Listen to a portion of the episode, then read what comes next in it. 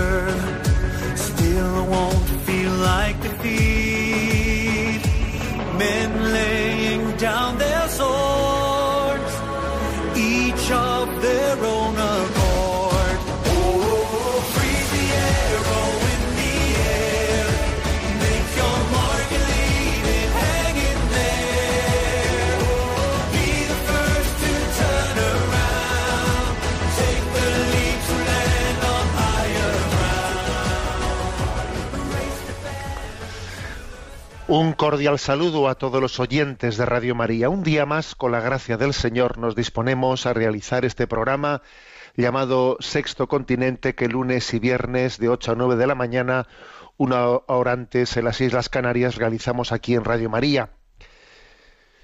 Bueno, voy a comenzar en la entradilla de este programa por comentaros pues dos noticias que, bueno, que han estado muy cerca de, de la vida de quien os habla también sé que son noticias que están muy cerca de vuestra vida y que son de esas, de esas luces que Dios pone en el camino, de esas señales que nos indican a dónde vamos. Una de ellas es que hemos tenido la sorpresa, tuvimos antes de ayer la sorpresa, del fallecimiento repentino por un ataque de corazón fulminante del obispo de Astorga, don Juan Antonio Menéndez Fernández, un obispo joven, todavía pues con muy pocos años eh, en su consagración episcopal, con el que obviamente os podéis imaginar que hemos compartido muchas cosas y que de repente pues, nos daba esa sorpresa de que antes de ayer, después de la comida, fue a su despacho y allí mismo le dio un ataque de corazón y, y- y allí, y allí concluyó su itinerario por esta vida. ¿no? Hoy a la tarde, a las seis de la tarde, Dios mediante, nos juntaremos en la Catedral de Astorga, para celebrar los funerales por su despedida. Y quiero subrayar pues que esta es una luz en el camino, es una luz en el camino que nos indica a dónde vamos, nos indica que somos peregrinos, que esto es un itinerario, ¿no? Un itinerario y que nuestro destino es la pues la, vi- la vida eterna. Y hay también algo que quiero subrayar, ¿no? Eh, los medios de comunicación están diciendo, bueno, muere el obispo de Astorga el que había sido ¿no? pues presidente de la Comisión de Abusos Sexuales de la Conferencia Episcopal Española. Sí, ciertamente le habíamos encomendado, los obispos españoles le habíamos encomendado a don Juan Antonio, pues un cargo, un cometido eh, nada fácil, nada amable y obviamente no, no hay que ser, vamos, no hay que tener mucha imaginación, ¿no? Pues para suponer que ese cometido le habrá desgastado mucho, que le habrá lógicamente ro- robado robado salud, que le ha- sin duda alguna, ¿no? Que ha llevado un peso muy grande y yo os voy a decir que me he acordado de un, de un par de pasajes bíblicos referidos al Señor, pero que obviamente ¿no? en esa referencia al Señor también tienen por analogía una referencia a los, a los pastores del Señor, a los, a los pastores que son conformes al corazón de Jesucristo, ¿no? Me he acordado de, esa, de ese pasaje de la primera carta de Pedro, el capítulo segundo, versículo 24, que dice, Él mismo llevó nuestros pecados en su cuerpo. ¿Eh? Sí, Jesucristo llevó, cargó sobre sí sus pecados, ¿no? También me, he acordado de la profecía de, del cántico de llave de Isaías, Isaías 53, 4, ¿no? Él llevó nuestras enfermedades, cargó con nuestros delitos. Bueno, esos, esos, esos pasajes bíblicos, ¿no? Que hacen referencia como a Jesús cargando con los pecados de los demás, pues a mí me han venido a la mente al, al- al conocer ¿no? pues la muerte de un pastor de un pastor bueno, de un pastor conforme al corazón de Jesús, que ha tenido que cargar, al cual le hemos encomendado, pues, pues cómo, cómo conducir, cómo acompañar pastoralmente, ¿no? Pues la crisis generada, ¿eh? la crisis generada por las heridas tan graves que algunos malos pastores han realizado en su rebaño, ¿eh? escandalizan- escandalizando a sus ovejas. Y un buen pastor conforme al corazón de Jesús eh, ha asumido esa tarea, se ha entregado a ella, se ha dado y se ha desgastado en ella y Dios le bendecirá. Bendito pastor, y os pido que hoy recemos por él, por toda la Iglesia española y por todas las nuevas vocaciones, ¿no? Para que sean, haya muchas vocaciones santas, para que haya más vocaciones y santidad en todos los llamados. Es la primera noticia, ¿no? Y la segunda, la segunda noticia, a ver, no sé si lo sabíais, pero la noticia es que el corazón de Cristo es inmensamente misericordioso. La misericordia de Jesucristo no tiene límites. ¿Lo sabíais? eh? Bueno, ¿por qué digo esto? Bueno, pues porque también en San Sebastián, este martes, tuvimos la charla testimonio de, de una chica, bueno, de una joven, bueno, ya adulta, eh, de 45 años, que se llama María, que bueno, su, en su conversión ha recibido el nombre de María, que nos dio su testimonio de cómo el corazón de Cristo es misericordioso y cómo aunque los pecados sean rojos como la escarlata, como nieve blanquearán. Y que no hay que tener miedo de que el imperio del pecado y del mal vaya a vencer sobre, ese, sobre esa misericordia. No va a ocurrir, aunque vuestros pecados sean rojos como la escarlata, como nieve blanquearán. Entonces esta joven dio un testimonio que se está difundiendo de una manera muy grande, tiene el título de Una enfermera abortista de Bilbao se convierte en el Himalaya y bueno, pues pues esto, uno escucha eso y dice, mira, es que no tengamos miedo, porque la última palabra la tiene la resurrección de Jesús. La última palabra es resurrección. La última palabra es resurrección. Sé que también aquí en, en Radio María ya se ha escuchado ese testimonio, ayer a las 3 de la tarde se escuchó esa charla de María y se escuchará también en otros momentos, pero yo cuando lo escuché dije, a ver, la última palabra es resurrección. La última palabra es la victoria sobre la muerte. La última palabra es la victoria sobre el pecado. Por lo tanto, yo leo estos dos acontecimientos y ¿qué queréis que os diga? Pues digo, Sagrado Corazón de Jesús, en ti confío. Y lo digo con, plena confianza. Y ahora que estamos en el mes de mayo, digo, Corazón Inmaculado de María, sed nuestra salvación, ayudadnos a consagrarnos bien al corazón de Jesús. Porque esta historia en la que navegamos es una historia de misericordia. ¿eh? Para quien quiera escuchar esta charla, una enfermera abortista de Bilbao se convierte en el Himalaya, le será sencillo, ¿eh? le será sencillo encontrarla pues en las redes tecleando, pero vamos, si no la tiene en el canal de YouTube de la diócesis de San Sebastián o también en la página en la página web de un servidor en ticonfío.org, pues la tiene en, en, los recursos que están aconsejados. Hay un, lugar que hay que poner recursos, recomendaciones, allí la tenéis. Pues este es nuestro saludo de entrada, que el corazón de Jesús es infinitamente misericordioso. ¿eh? Y a don Juan Antonio Menéndez no le decimos adiós, no, no, de adiós nada, le decimos hasta pronto. Hasta pronto, se lo decimos como peregrinos que nos uniremos con él.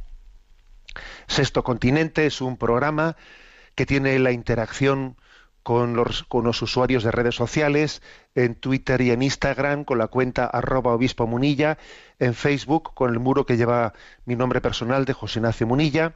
Decir también que los programas anteriores los tenéis en el podcast de Radio María y también en el canal de iVox, ¿eh? que tiene el nombre de Sexto Continente. Y decir que hay una página web multimedia eh, que lleva el, nombre de enticonfío.org en la que tenéis enlazados todos los recursos anteriores.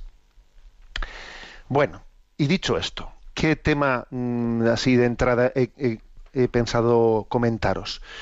Bueno, pues antes, hace tres días, también en concreto el martes, Forum Libertas, que es una de esas páginas de evangelización que igual algunos no conocéis, Forum Libertas eh, es una página que se edita en Cataluña, pero vamos, que tiene la vocación de, de servicio a la Iglesia Universal con bueno pues con ese espíritu de comunión plena ¿no? en el en el corazón de la, de la iglesia católica porque es que hay cosas cuando cuando la comunión es plena enseguida sintonizamos ¿no? entonces de vez en cuando me preguntáis bueno y dónde existe bueno pues Forum Libertas es una de esas páginas con comunión plena en el corazón de la iglesia bueno eh, pues publicó una editorial que quiero comentar las actitudes que dañan al catolicismo social y en concreto señaló siete. ¿eh? Por lo tanto, podríamos titular esto siete actitudes que dañan al catolicismo social. Bueno, ¿qué entendemos esto por catolicismo social? Eh, quiere decir, se refiere de cómo se traslada, qué actitudes existen a la hora de trasladar la doctrina social de la Iglesia a la vida pública de una manera, en, un sentido práctico de la palabra. Claro, existe una doctrina social, pero como no tengamos la actitud correcta de cómo trasladar esa, eh, eh, esa, doctrina social a la vida práctica, pues la cosa se pierde por el camino. ¿eh? Es como si no, si no llevas en un cántaro adecuado el agua pues desde la fuente hasta la mesa, se te cae por el camino. Es muy importante ver, oye, qué actitudes prácticas tengo que tener yo para lo que para que esa maravilla de doctrina social después seamos capaces no de que esté en un libro muy bonito que se llama Doctrina Social, ojo, que fíjate qué libro tan precioso, sino que seamos capaces los católicos de llevarlo, o sea, de encarnarlo en la vida social, ¿eh? en la vida social, en la vida, bueno, laboral, política, etcétera, etcétera, ¿no? Esta es, esta es la clave. ¿eh?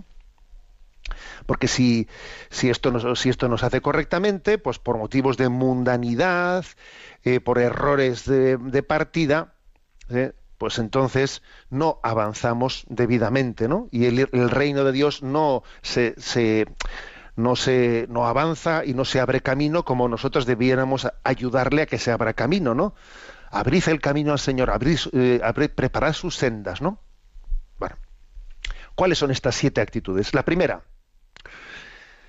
la, la leo brevemente, que son cinco líneas y la comento. Es el apoliticismo católico, el en manifestarse apolítico, apoliticismo católico. Se concibe la política como una cosa sucia de la que hay que permanecer apartados, sin importar que el compendio de la doctrina social de la Iglesia afirme que es una manifestación de la caridad cristiana. Y si algunos la ensucian más, más, perdón, y si algunos la ensucian, más motivo para ir a ella porque el mensaje cristiano está especialmente dirigido a lo que está enfermo. Todo esto lo sabemos, a pesar de ello se incurre en una actitud que queda fuera de la misión evangélica, que grita ir a redimir el pecado. Es decir, la primera actitud que daña ¿eh?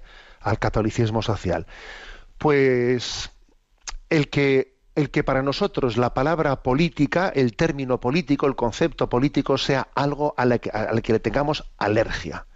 Alergia, pues porque nos suena algo sucio y ha llegado un momento en el que la palabra política, etcétera, pues es que mm, escapamos de ella. ¿eh? Escapamos de ella porque es como un sinónimo de, de que ahí no, ahí no hay cosa buena, de que ahí no tenemos que estar, de que los cristianos tenemos que estar en donde sea, pero en la política no, porque ese es un sitio en el que, en el que te ensucias, en el que te, en el que te, te, impregnas. Ojo, esto, como os podéis imaginar, esto, ojo, y, el que esté libre de pecado que tire la primera piedra, ¿eh?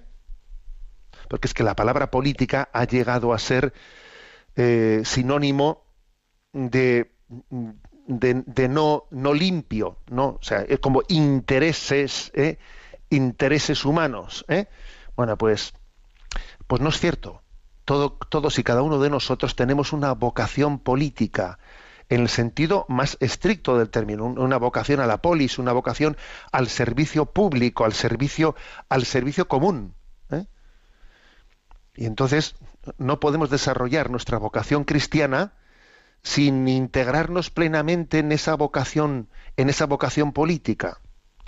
Luego, eh, luego se dice, no, no, yo es que soy apolítico, soy apolítico. A ver, eh, abusar de, eso, de esa referencia a que soy apolítico no nos ayuda nada, sino todo lo contrario en nuestro camino de santificación. Si uno, claro, ya, ya sé que mucha gente cuando dice soy apolítico quiere decir, a ver, pues que no estoy metido en la pugna entre siglas políticas. Pero ojo, ¿eh? es que la palabra eh, política va mucho más allá del el, partidismo político. La palabra política hace referencia a que tenemos una eh, tenemos una corresponsabilidad de cómo ordenar ¿eh? la, vida social. O sea, yo no soy únicamente responsable de mi vida, de mi salvación, de mi agenda, sino que tengo una corresponsabilidad en decir, ¿y cómo ordenamos la sociedad conforme a ese reino de Dios? El reino de Dios se abre paso no solo dentro de mi corazón, se abre paso también en la ordenación social. ¿eh? Luego, el apoliticismo católico, que es bastante, que está bastante ¿eh? extendido, hasta el punto, como he dicho, de que la palabra, eh, la expresión soy apolítico, yo soy apolítico, claro, abusamos de ella, ¿eh? pues tenemos que, tenemos que arrancarla y, pedir mucho a Dios que existan vocaciones católicas a la vida, a la vida pública, a la vida política. Sí, la vida política necesita de vocaciones cristianas católicas.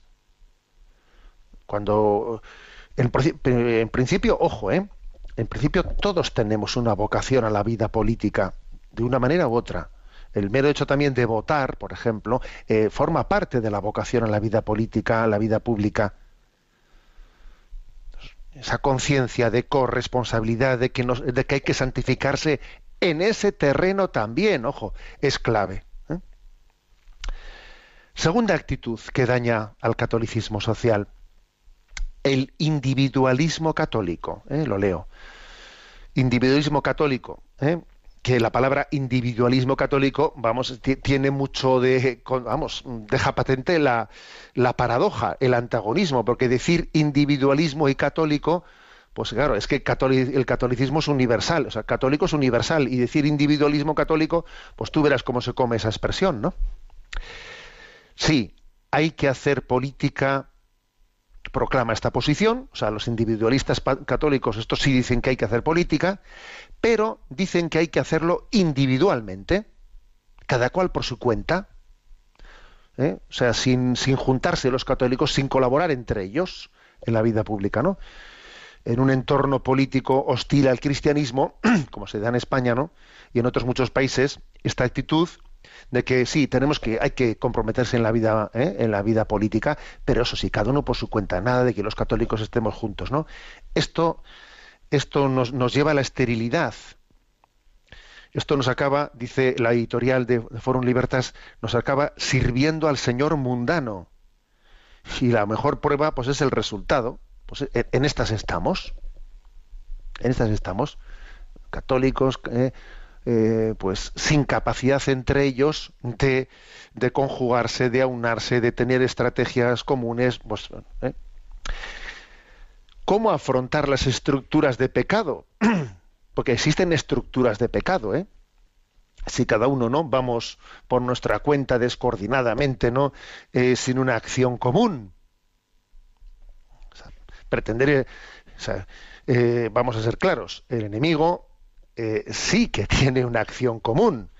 Me refiero a, eh, pues a todo lo que es la cultura de la muerte, a toda la agenda, la agenda, digamos, contraria al humanismo cristiano. Ahí sí que existe una coordinación. ¿eh?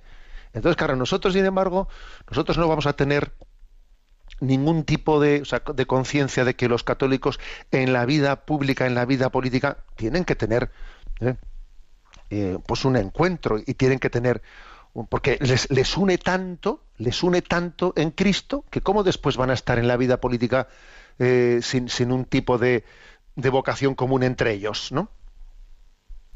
Por lo tanto, el individualismo católico, otro desastre. Tercera actitud que daña al catolicismo católico. La sujeción y la instrumentalización de la fe a las directrices del partido. ¿eh? O sea, es decir, ¿eh?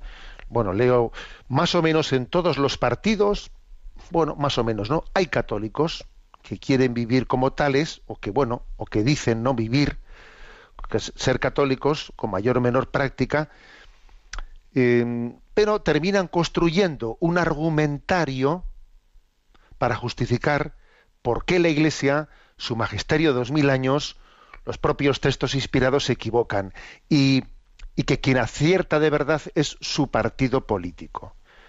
Es decir, hay católicos por ahí diseminados en partidos, pero que donde con quien verdaderamente están configurados es con ese partido político, más que con la doctrina social católica. Para ellos, lo sustantivo, ¿eh? lo sustantivo es eh, ese partido político en el que están, ¿no? Y lo adjetival eh, es el ser católico. O sea, lo que verdaderamente configura las cosas eh, es no la adhesión al magisterio de la Iglesia, sino la adhesión al partido. Y además el partido les pasa un argumentario y ahí tienen que defenderlo sí o sí. Y hay disciplina de partido. Y el que no respete la disciplina de partido, vas a ver tú qué rápido sale de ahí. Y con el magisterio de la Iglesia, bueno, pues sí, yo soy católico, pero la Iglesia tiene que adaptarse, la Iglesia tiene que ir avanzando, la Iglesia ya, o sea, hay al, magisterio de la Iglesia le dicen que tiene que ir adaptándose, pero sin embargo a su partido no se atreven ni a toserle. Ellos son no son sustantivamente católicos y digamos eh, adjetivalmente de este partido del otro. No, vamos a ser claros, son sustantivamente de su partido político y un poco, digamos, cosméticamente luego son católicos. Claro, y esto es un desastre, es un desastre, ¿no? Porque, claro, en el fondo, ese catolicismo de barniz o de tradición social no configura tu vida, tú, vamos a ser claros, tú, tú estás instrumentalizando la fe a las directrices del partido. Y luego encima en determinados partidos se dice, no, es que en este partido hay una corriente católica. Y al partido político hasta le viene bien que exista una corriente católica, porque así da la, imagen de que, bueno, de plena compatibilidad entre, eh, entre, la, doctrina social católica y ese partido. Pues no es verdad. Igual hasta te están utilizando en ese partido, te pueden estar utilizando perfectamente con una con tu pertenencia a una supuesta corriente católica dentro de ese partido, eh, para que así no se pierdan votos, votos católicos, ni más ni menos. Cuarta actitud que daña al catolicismo social. Los del todo o nada. ¿Mm? Existen personas que tienen una especie de también es lo contrario al anterior ¿eh? es, digamos, el, polo opuesto, los del todo o nada. Aquellos que, a pesar de las advertencias en contra ¿no? que la Iglesia suele hacer, piensan que la única posibilidad es la de que exista un partido católico, no en el sentido de una inspiración o fundamento cristiano, ¿no? sino un partido, digamos, plenamente confesional, un partido que nazca, como quien dice, de la jerarquía católica. Eh, católicos que pueden pensar, a ver, aquí lo que tiene que haber es un partido político plenamente avalado, avalado por la conferencia episcopal, etcétera, ¿no?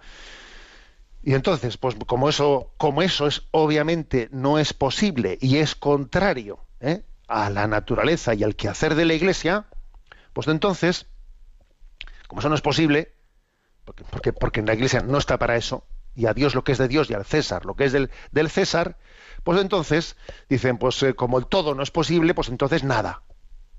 ¿Qué suele ocurrir? ¿eh? Que a veces pues somos tentados de que como las cosas tienen un grado de, eh, de, de no satisfacerme plenamente, pues ala, pues pues esta, esta postura, podríamos llamarla un tanto de tipo de corte integrista, ¿no? de decir, pues si el, si el todo no es posible, ¿eh? pues entonces nada, pues es un error, porque es que la vida, la vida no se construye eh, de, esa manera. También la, la política es, es, el arte también de en cada momento hacer un juicio prudencial de ver qué es lo posible, de qué es lo mejor, lo que más se adecua, ¿eh? que, que, aunque no se adecue plenamente, ir avanzando, etcétera también eh, el ejercicio de la vocación política está muy ligado al juicio de, al juicio de prudencia, el discernimiento. ¿eh? Quinta actitud que daña al, catolicismo social. los que entienden que la construcción del reino de Dios es una realidad que se materializa ahora mediante el poder político ¿eh? Y que este objetivo justifica todos los procedimientos, incluso el engaño y la manipulación. Es decir, a ver, yo, yo traduciría este quinto punto de la siguiente forma, ¿no? es decir, que el error, ¿eh? el error de pensar que la construcción del reino de Dios se realiza únicamente, únicamente a través de las estructuras del poder político. No, además del poder político, existe también muchas iniciativas, deben de existir muchas iniciativas sociales. Eh, además de, la responsabilidad de, cómo se ejerce el poder político, una, una, sociedad sana es aquella en la que existen iniciativas sociales. ¿eh? Uno de los dramas que estamos teniendo en este momento en, nosotros, entre nosotros es que cada vez vamos a una configuración de la sociedad en la que hay más Estado y menos sociedad. Más Estado. Al final es, pues, eh, todo, eh, todo está eh, desde las estructuras políticas, todo está configurado por ellas. Parece que las iniciativas sociales, culturales, sociales, ¿no? de los ciudadanos cada vez tienen menos, menos, además claro, como suelen estar subvencionadas estas iniciativas sociales, como suelen estar subvencionadas por las estructuras, por las administraciones eh, públicas, pues entonces cada vez son, digamos, más fagocitadas por, por las administraciones del Estado, ¿no? A ver, una sociedad no solo es la iniciativa del poder político, una sociedad tiene que tener muchas iniciativas sociales. El otro día me contaban un dato que me pareció dramático, ¿no? Y es que decían que se había hecho una encuesta en la que el 60% de los universitarios eh, decían que les gustaría ser funcionarios. Y decía, madre mía, vaya dato ese. Vaya dato, porque en el fondo eso, eso configura el retrato de una sociedad en la que el, Estado, las estructuras eh, cada vez son, eh, cada vez son, digamos, lo, fagocitan todo y al final hay es una sociedad en la que no tiene no tiene iniciativas sociales. Pues, por ejemplo, en el tema de la educación se te dice, no, no, educación pública, educación pública, hasta el punto de que las iniciativas sociales de educación están mal vistas. O sea, todo tiene que ser público en este sentido de controlado por el poder político. Esto es una trampa mortal. O sea, una parte importante de nuestra vocación a la vida política son las iniciativas sociales, que no, estén que no nazcan meramente del poder político. De muchos tipos, de muchos tipos. ¿eh? que pueden ser culturales, que pueden ser educativas, que pueden ser de asistencia social, o sea, de tantísimas cosas. ¿eh? Esa es una actitud que daña al catolicismo social, ¿no? Sexta actitud, los autodestructivos, ¿eh? que es una actitud paralizante y peligrosa. En lugar de partir del amor al hermano y el otorgamiento de la confianza, parten de todo lo contrario, intentan destruir toda iniciativa, atacan a las personas, hacen juicios temerarios, sin aportar nada que dé respuestas ni soluciones. ¿Eh? bueno, pues existe también este tipo de, de, forma mentis, eh, pues quien, quien, tiene una prontitud a ser un destroyer, ¿eh? a criticarlo todo, a ponerlo todo, pero, pero no, bueno, pero no aporta nada. O sea, el que tiene una prontitud a, criticarlo todo, ¿no? Que si alguien ese es un idealista, ese es un no sé qué, ya vas a ver tú cómo, a ver, que está intentando hacer algo pues, pues oye, vamos a intentar valorar lo que hace, ¿no? Para alguien que se pone a hacer algo, tú le vas a llamar idealista, le vas a llamar y vas a empezar a criticarle y a ponerle a parir. Oye, para alguien que se tira al ruedo e intenta hacer algo, vamos a, vamos a aplaudirle, ¿no? Primero por su valentía, segundo porque seguro que nos hace ver cosas que no habíamos visto. O sea, esta actitud destructiva, autodestructiva, de quien solo, eh, pues como ya tiene parte de una, de una especie de fracaso, de, partida, no, lo que hace es ayudar, ayudar sencillamente a que todo siga igual de paralizado, eh, a que el catolicismo no se haga presente en la vida, en la vida social. Y por último, y no, y no, y no lo menos importante, ¿no? la falta de acompañamiento de la fe de los católicos comprometidos políticamente. Falta de acompañamiento en la fe. Sin una vida intensa de la fe, formación adecuada y exigencia y práctica de las virtudes cristianas, la fuerza de la secularización política lo devora todo. Obviamente, a la hora de estar presente, ¿no? En la vida pública, en la vida política, es importantísimo el acompañamiento de la fe. Uno tiene que esto en todas las vocaciones, me diréis, claro, esto en todas las vocaciones, ¿no? Pero muy especialmente en la vocación en la vida en la vida política.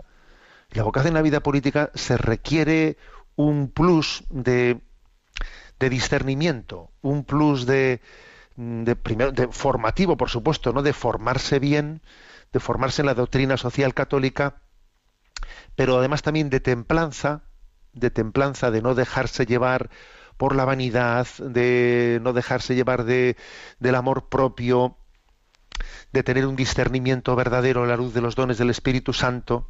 ¿eh? Es tan, tan importante.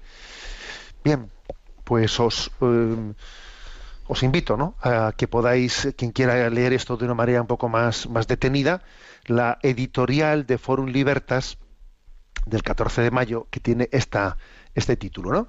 Las actitudes que dañan al catolicismo social. ¿eh? Ahora que estamos en este, en este contexto, pues digamos, de campañas electorales, etcétera, pues este tipo de reflexión de fondo, de fondo, pues me parece importante. Estamos en el mes de mayo, un mes que en esta casa, en la casa de Radio María, pues es una de las campañas, de las dos campañas principales, ¿no? Para el sostenimiento de Radio María, la campaña de Navidad y la campaña de mayo. Me acuerdo que cuando éramos pequeños, ¿no? Con flores a María, ¿qué flores vamos a regalarle a la Virgen María? Pues yo creo que esas flores a María, en nuestro caso, ¿no? No habrá una flor más bella, pues que la de regalarle nuestra colaboración en, la evangelización a través de esta radio. Es la, la, mejor de nuestras flores, ¿no?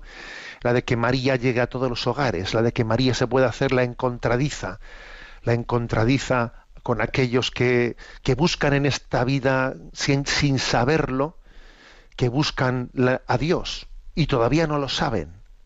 Entonces María hace de madrina de ese encuentro. De repente en un coche, de repente yo pasaba por allí, se encuentran con la radio, y entonces María hace de madrina de ese encuentro y dice, le dice a Jesús, oye, no tienen vino.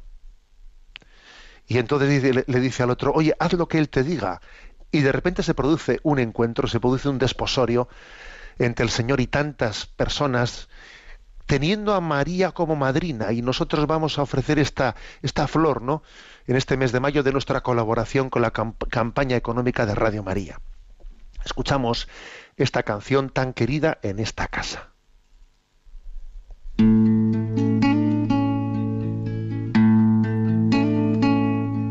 te salve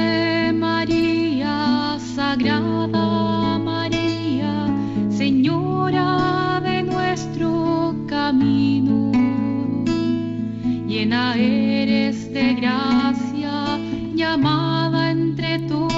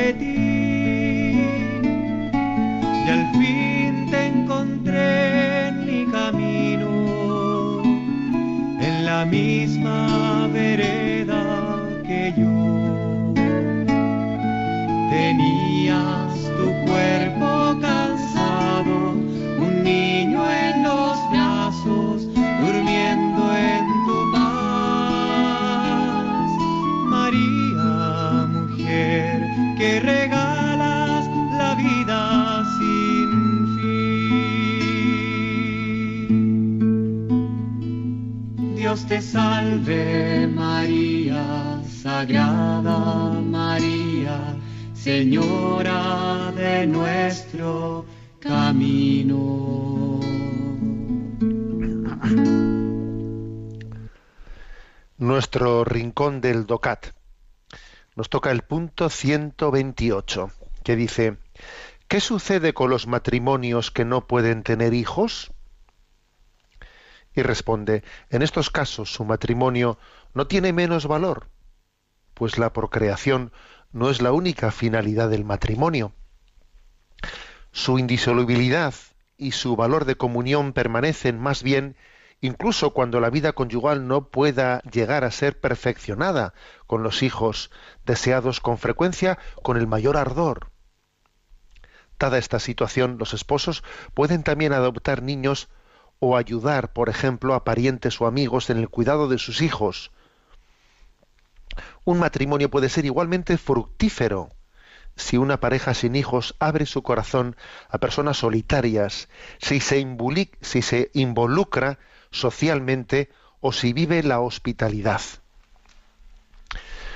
Bueno, fijaros que el punto anterior, que el punto 127, habíamos dicho que podía ser, no, que es motivo de nulidad matrimonial el que pues eh, dos esposos se acerquen ¿no? al sacramento del matrimonio excluyendo excluyendo eh, la, posibilidad de ser padres, o sea, teniendo una actitud interior de cerrarse a la posible transmisión de la vida.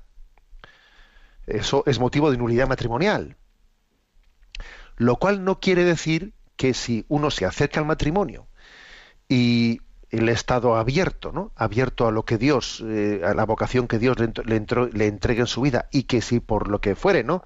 No han podido ser fértiles, eso, eso en absoluto, ¿no? Disminuye la validez y la dignidad de ese matrimonio, porque la última palabra, la última palabra la tiene Dios, no la tenemos nosotros. ¿eh? El hombre propone y Dios dispone.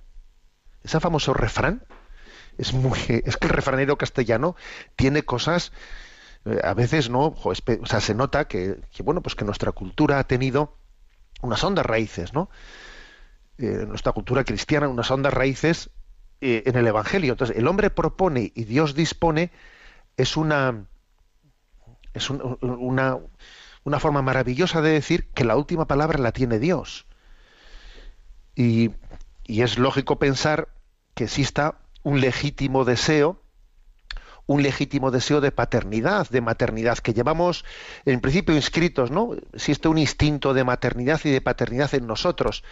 Pero sería un error, sería un error pensar que ese instinto de paternidad y de maternidad, eh, cuando no existe, cuando no se da, cuando no puede, cuando no puede realizarse, pues por problemas, digamos, de tipo físico-biológico, eh, de ahí se deriva una especie de fracaso en el proyecto personal. No, eso es un error.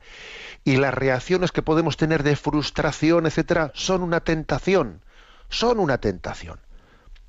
Porque en ese momento es cuando uno tiene que descubrir de qué manera Dios, qué me quiere decir Dios, por dónde me está hablando Dios, cuál es la vocación concreta que tiene reservada para mí. ¿eh?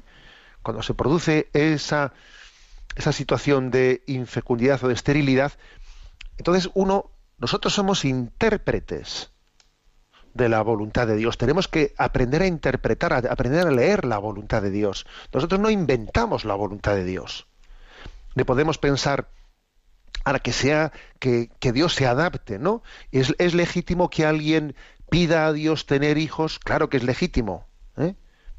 pero eh, la legitimidad de esa petición está también ligada a, que nosotros abracemos, ¿no? Sabemos que se haga tu voluntad y no la mía.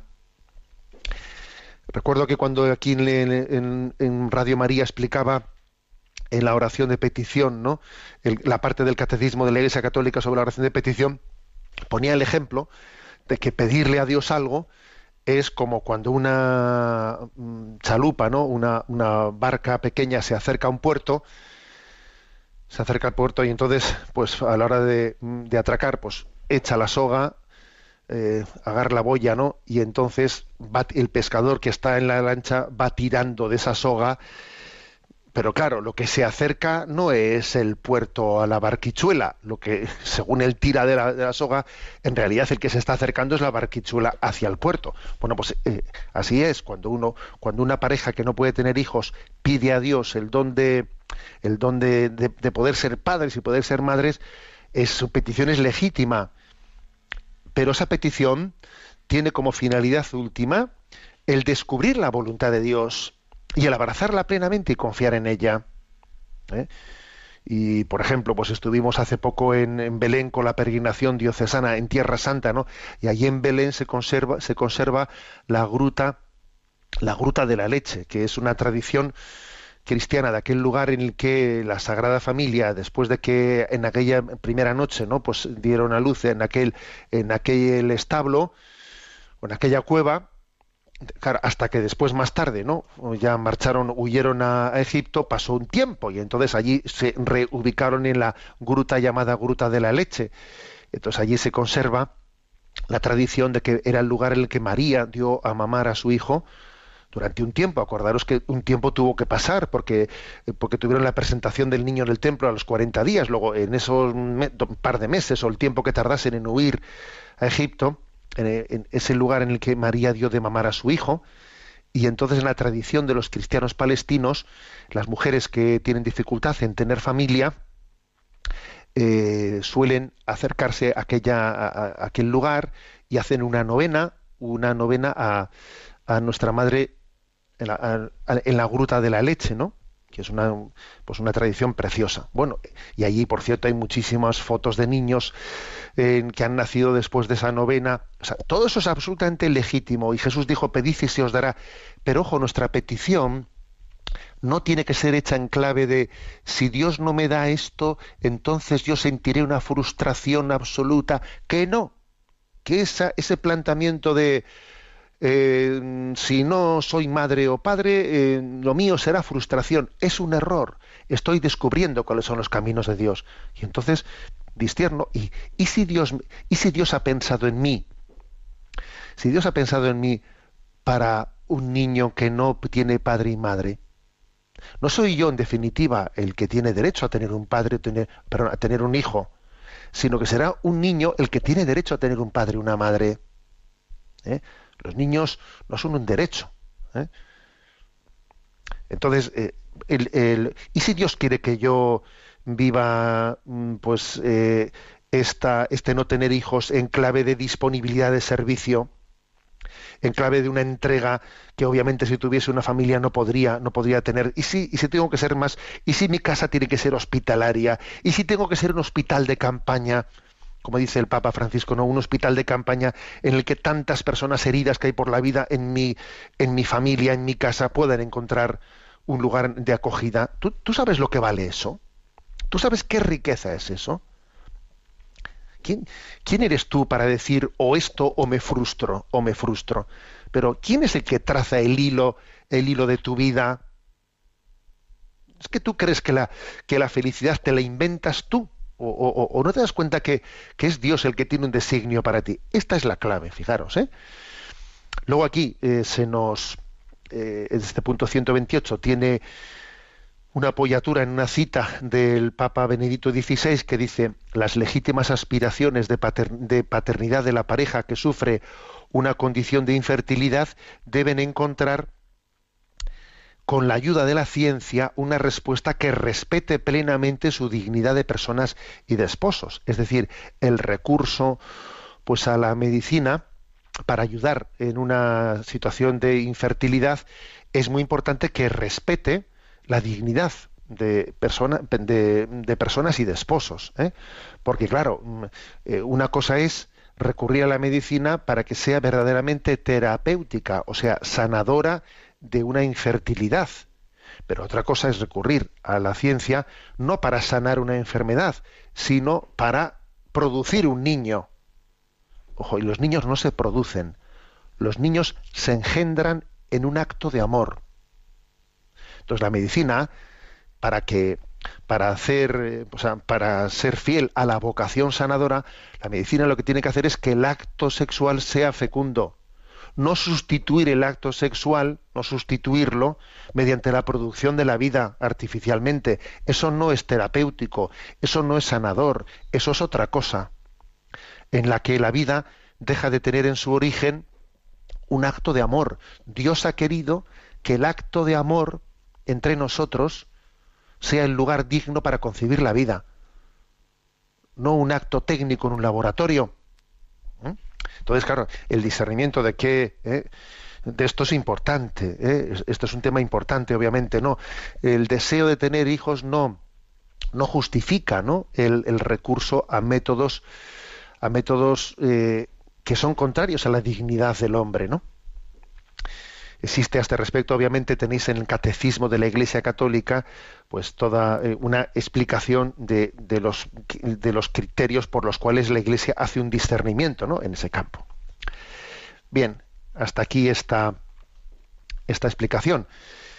Tenemos poco tiempo, pero, pero nos vamos, nos, la verdad es que siempre se nos queda cortito el tiempo, pero hay un correo electrónico que se llama sextocontinente arroba radiomaria.es al que os invitamos a hacer llegar vuestras eh, vuestras preguntas y vamos a atenderlo. Eh, tenemos a Cristina en la emisora y por favor preséntanos algunas de las eh, de las consultas que han llegado. Buenos días, monseñor. Buenos días.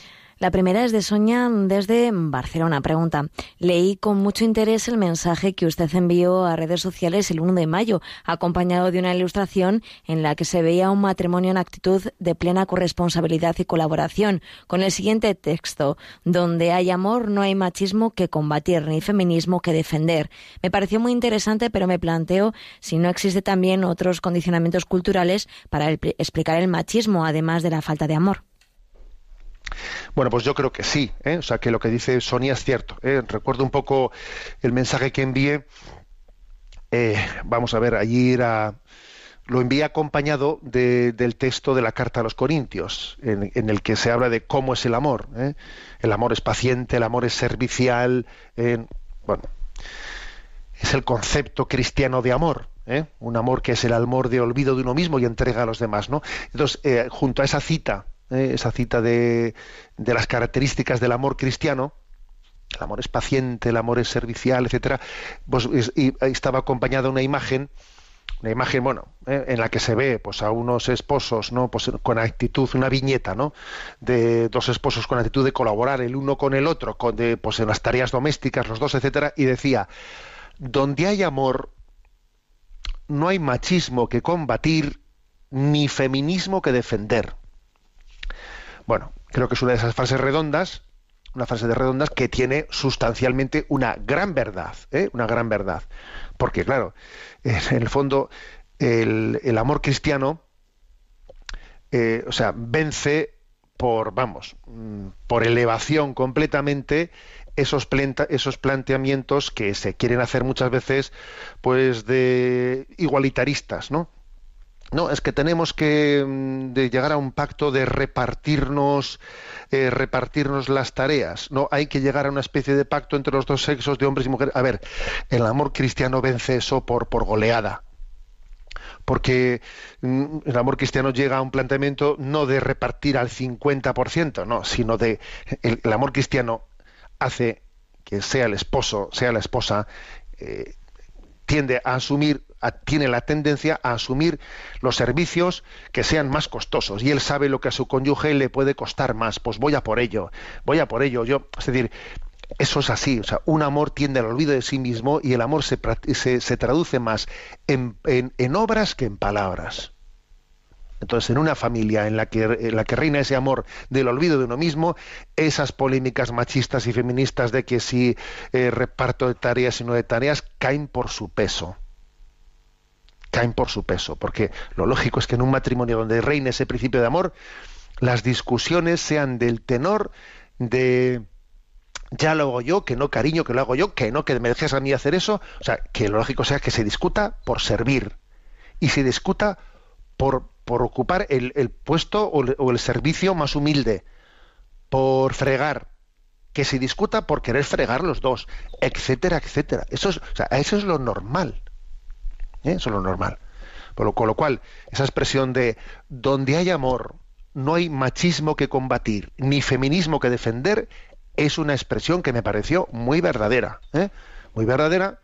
Y por eso dije, pues la voy a mandar a redes sociales. ¿eh? La voy a mandar a redes sociales y creo que, que tiene su, vamos, su, su plena vigencia esa, esa frase. Ahora bien, lo que pregunta Sonia, Mm, claro, Soni- Sonia dice, pero no puede haber también condicionamientos culturales eh, que expliquen al, el machismo más allá de las faltas del amor. Pues sí, sí que puede haber. Lo que ocurre es que, por ejemplo, pues que puede haber determinados condicionamientos culturales en los que a uno se le ha educado en el que, bueno, pues por, pues, por ejemplo, pues un hombre, un hombre no friega nunca. Se le ha, se le ha educado en, en ese, en ese, digamos, contexto cultural. Entonces, como yo nunca he visto pues que mi padre ni mi abuelo ni ninguno fregó, pues entonces yo parece que, me equivoco y, co- y confundo, ¿eh? confundo condicionamiento cultural con tradición familiar. A ver, las tradiciones familiares también hay que purificarlas. ¿eh?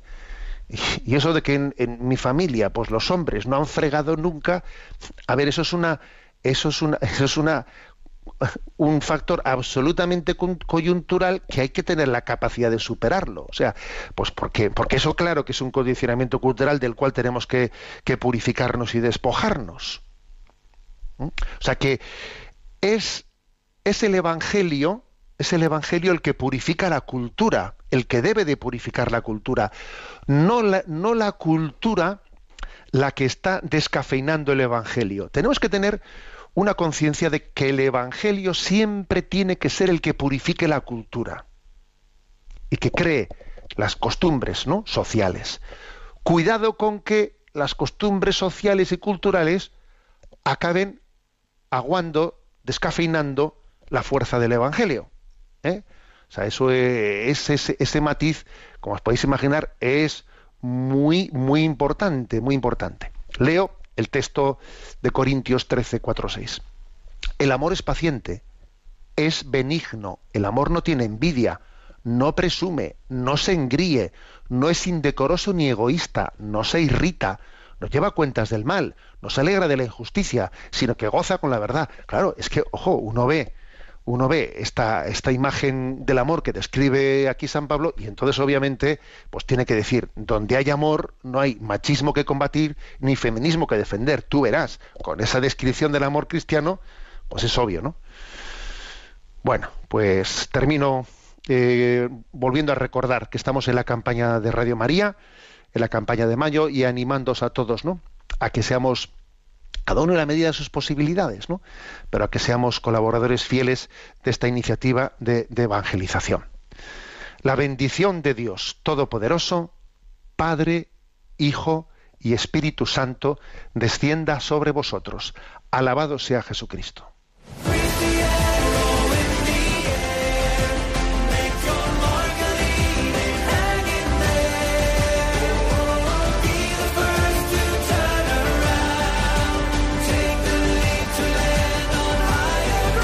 Y así finaliza en Radio María, Sexto Continente, un programa dirigido por el obispo de San Sebastián, Monseñor José Ignacio Monilla.